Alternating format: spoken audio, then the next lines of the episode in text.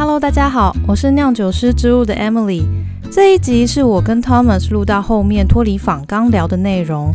我们聊到了餐饮文化、酒单设计、调酒 pairing、餐饮体验，还有餐酒搭配，一样都是围绕着侍酒师相关的话题。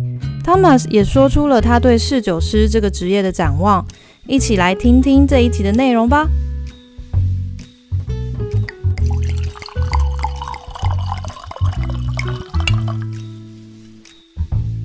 以你的角度，因为你在法国也在台湾，所以你对侍酒师的认识或者是了解会有什么样的想法吗？因为说实话，就是有时有时候还是蛮需要了解一下不同领域的人会想这个角色到底是什么样子这样子。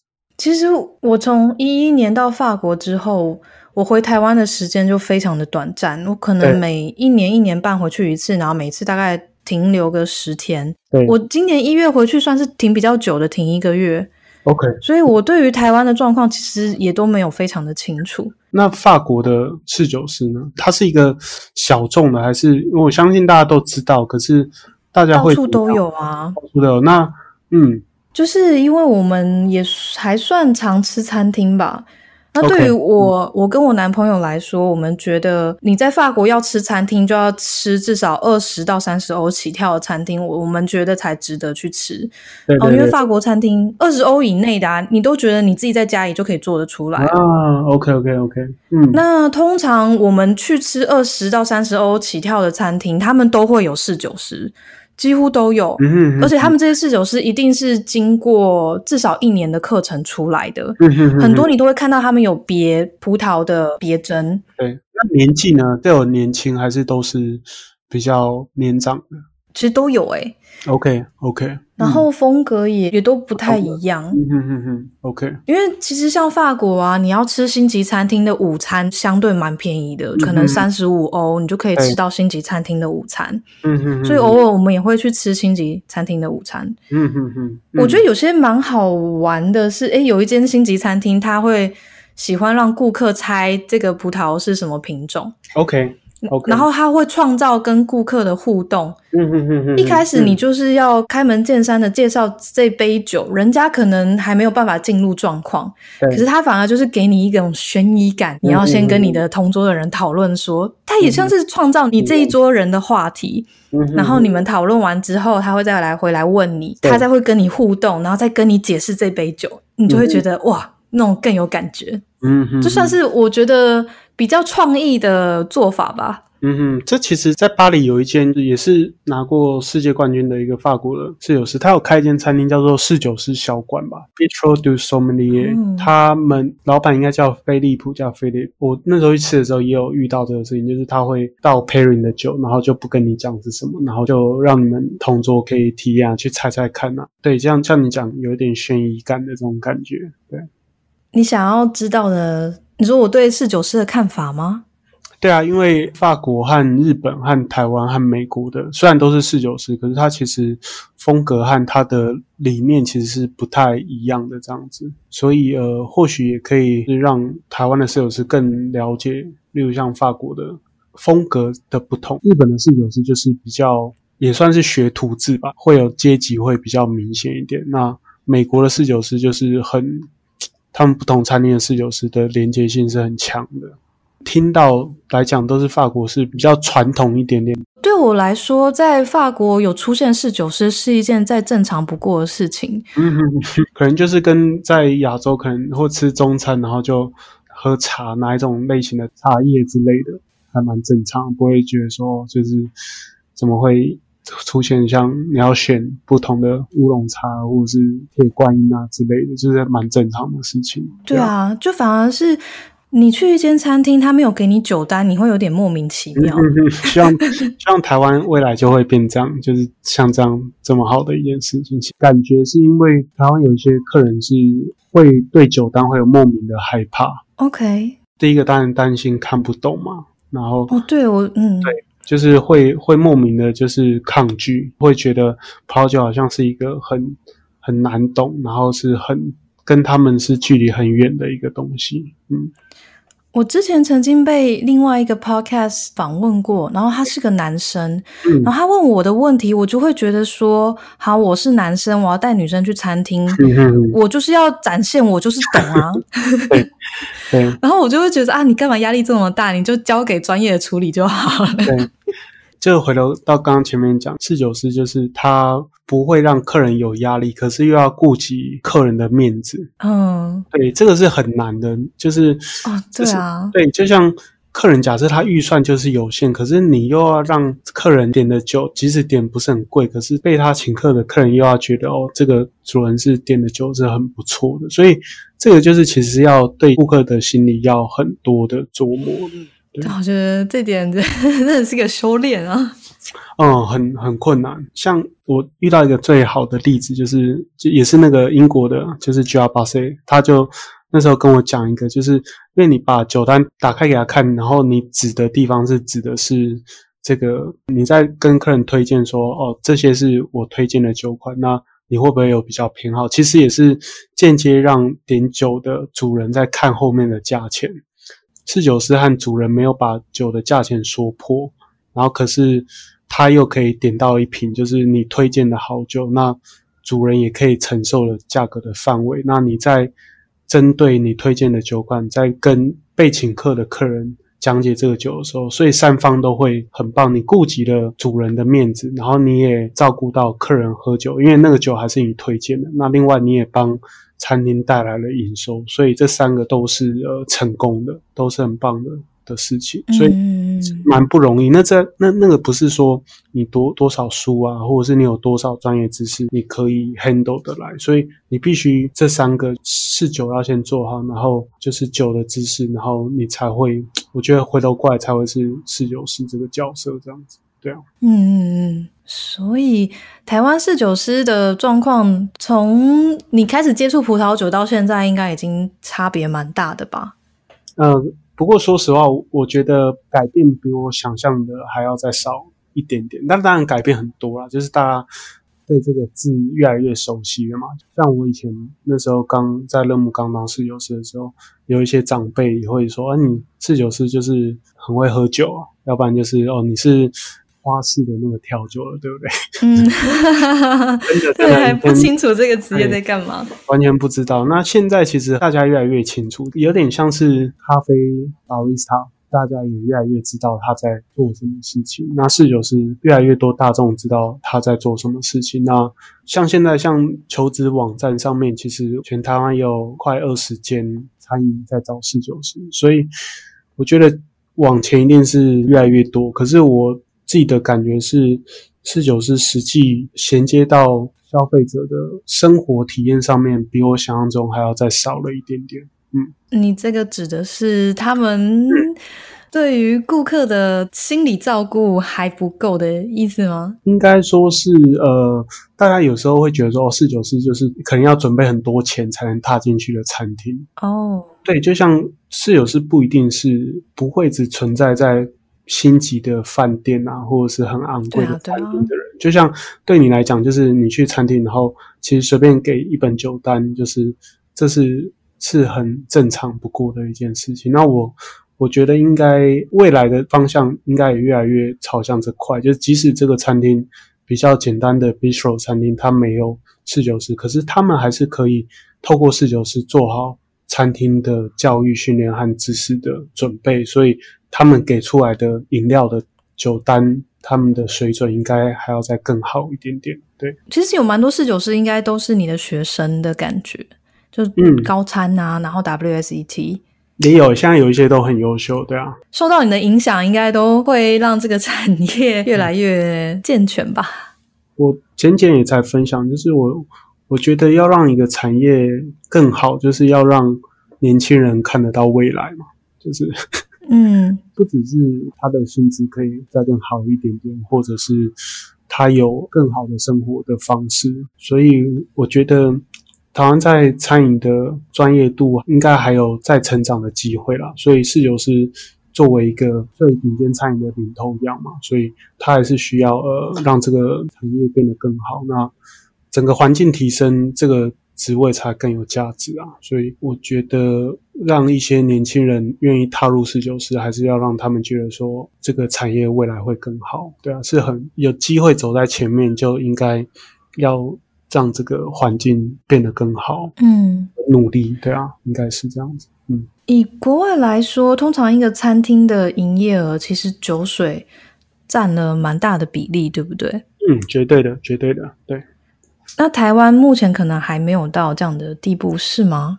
对，因为呃，对大众的消费者，就是不常接触酒的消费者，其实他对酒单是有一点压力存在。对，所以怎么样透过一些方式，酒单的设计或者是一些方式，哦，对对对，对，这个其实很很重要。那你如果把消费者的排拒或抗拒或者是担心的成分去除，其实酒的营收就会拉了起来。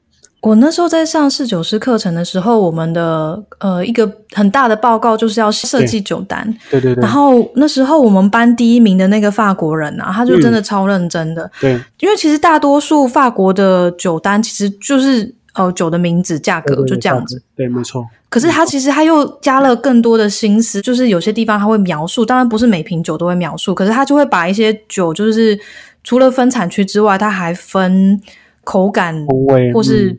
酒体对这样子，然后他再去写。然后我看他的酒单，我觉得哇，这真的太贴心了。对，真的对啊，我就没有没有想过，原来酒单也可以这样做。可是，然后也不会觉得它太厚重、太太冗长，你反而会感受到它的贴心。没错，对，所以这个这个真的很重要。我觉得台湾有时候对品酒师和侍酒师会搞不太清楚。那可是对我来，我我一直一一句话就是，我一直在讲，就是品酒师就是看的，他看的是杯子里面的酒，那侍酒师看的是喝酒的人。嗯嗯嗯，你必须要把人先照顾好，然后再来做选酒的这个事情。所以，就像你刚刚讲那个酒单，我我没有看过，可是我光是想象就可以知道说你。这个消费者在餐厅看到这本酒单，他会解除掉他的呃害怕和他的未知感，他可以很轻松，然后就可以点到他想要的酒款。所以这个其实是很关键的一一件事情，对啊。可是其实对啊，法国很多餐厅也没有做到这个 地步啊。对，可对对，这算是新的下一个时代。那尤其当你的餐厅里面呃。你一个餐厅养不起一个，或者是一个团队的侍酒师，甚至养不起一个侍酒师，可是你还是有机会透过专业的侍酒师的 training 可以做到这个事情。那其实就像 Emily 刚刚讲，全世界都是，就是酒水的利润永远是最好的，而且他们要耗费的人力的成本是最低的，所以嗯，有时候常会感受到为什么好像在一个 fine dining 的米其林餐厅。整个团队人那么多，可是侍酒师虽然是两三个人、三四个人，可是他们的影响力是很大的。其实是因为他们三四个人，可是他带来的营收可能是将近餐厅高的话可以到五十 percent，所以他们其实是最能够帮餐厅赚钱的一群人。嗯，对，所以呃，为什么我们现在在提倡说侍酒师的专业的道路，其实是因为很多消费者他。是需要，而且他他是想要，不只是吃到好的料理，他也可以喝到好的饮品，不一定是葡萄酒，可是是饮品。那嗯嗯，餐饮体验是更好，而且对业主来讲，这个是花最少钱，可是可以达到最高的利润的一件事情。所以这绝对是未来是有是很很关键的。嗯，对对对，我觉得切入点超棒的。嗯，对啊，会去吃餐厅的人，其实大家都是对。感官上面的享受很喜欢，餐厅有一个对的人，可以在饮料上面有更深入的介绍。我想大家应该都会很乐意去花这个钱在酒水上面做消费。绝对，就是你你去餐厅其实就是为了，我相信不只是吃饱这件事情。尤其当这个文文化，当这个社会越来越进步，慢慢的去餐厅其实是要有更好的餐饮的一种体验。那其实体验的价值慢慢会超过你吃饱，其实你随便去路边摊或什么，你就可以吃饱，可以吃得很饱。可是你为什么会愿意要在一个特殊的时刻踏入餐厅？其实是你要有更好的餐饮的体验嘛。那对餐饮体验，其实在料理上面的体验以外，其实呃，在台湾目前还是对于饮品的体验的琢磨还是少了一点点。所以这也是为什么像鸡尾酒 cocktail 在台湾现在很流行，调酒师慢慢也跨入了，不止在从以前只提供很简单的 buff，就是你喝酒的小点心，那现在变成说，呃，好的酒吧也有好的呃料理餐酒馆的概念，是因为对。他们也希望可以提高客人来喝酒，不只是饮品上面的体验，而是也要加入餐食上面的 pairing。搭配上面的体验的感觉，对啊，我觉得调酒这个趋势啊，让我觉得非常的有趣，因为在法国你可以找到那种很高端的调酒吧，对对对，然后那种调酒你可能一杯就要呃十二十三欧元，就大概对对。三百五到四百台币，嗯，而且利润超好的，对。对啊，利润又超好的，可是真的超多人人去的哎，嗯，没错没错。我觉得用这种想法，然后去看酒水，可能会看出另一个更好的商机吧。嗯嗯嗯，没错。嗯，当当当然不同，就是调酒八天的后面还有烈酒商了。那烈酒商基本上来讲，就是资源无限嘛，就是 他随便就是一个品牌，他的预算他就可以办很大的活动，或者是他可以做很大。比起葡萄酒单一酒庄，它的力量是很强，所以。他在行销啊，而且未来是这种行销的时代，所以他在行销的力量上面会很强。可是我觉得葡萄酒还是有它迷人的一个地方，它虽然没有那么的华丽，可是它的深度是很高的，对啊。所以你对茶也了解吗？说实话也会喝，可是不能说是了解啦。就是我觉得还有很多，我自己觉得像我们上次去就是采茶嘛，我我觉得也很棒。对摄影师来讲，他也是。在用餐可以让客人有有趣的餐饮的体验，对啊，所以对我来讲，茶、咖啡、酒还有果汁饮料，其实都是增加客人餐饮体验的工具手法啦。所以，嗯，尤其是我们又身在台湾，所以我觉得台湾真的有非常厉害的茶的文化，还有东方茶的。厉害的一件事情，因为像像我知道，像巴黎有一些米其林餐厅，其实也对中国茶、东方茶是非常有兴趣，而且很希望推广到他们法国人身上的，对啊。我发现餐酒搭配啊，真的是会让人爱上葡萄酒的一件事情。嗯，在台湾社会会觉得喝酒是不好的事情，对，可是。就真的你在一个餐饮的环境里面，有人很正式的去介绍这个东西，然后很精细的去帮你做餐酒搭配，在感官上的那个体验，真的会让你，嗯，哇，就是印象深刻，就觉得发现另外一个世界的感觉。而且很棒的一件事情是，餐酒搭配的好坏跟酒的价格没有关系。对对，所以这个才是。你知道，对下一个世代，是因为这个就取决在侍酒师的能力，你能不能选到让客人很好体验，可是又不用很贵的酒款。所以这个是整个在餐酒搭配上面核心的一件事情啊。那但另外一点就是餐酒搭配能够。带来的感受体验是真的是很出乎意料的，可以很大。就我正在乐木，我就跟我的客人也会讲说，呃，最好的餐酒搭配就是吃完饭隔天或者是几天之后，你回头想你去餐厅吃饭，你已经忘记我到底喝了什么酒，我忘记我吃了什么菜，就是我吃了一个非常非常美好的一个晚餐，这个是最完美的一件事。你好的餐酒搭配，你甚至可以忘记我到底喝了什么酒，可是你会永远记得说。哦，那个我那次的体验是多好，就是好到我已经忘记我到底吃了或喝了什么东西，这个是最厉害的一件事情。对啊，我其实突然想到，我有一个超印象深刻，算是餐酒搭配嘛。嗯，就是我去波尔多市中心有一个专门卖烈酒的酒窖，他办的品酒会，用葡萄做的 Vodka。应该是葡萄做的 Vodka，嗯，对我就已经忘记到底是什么，可是是 Vodka 没错。然后它搭配真好，我我其实之前对 Vodka 的那个印象没有很好，对，就觉得它就是没什么味道，然后又很烈。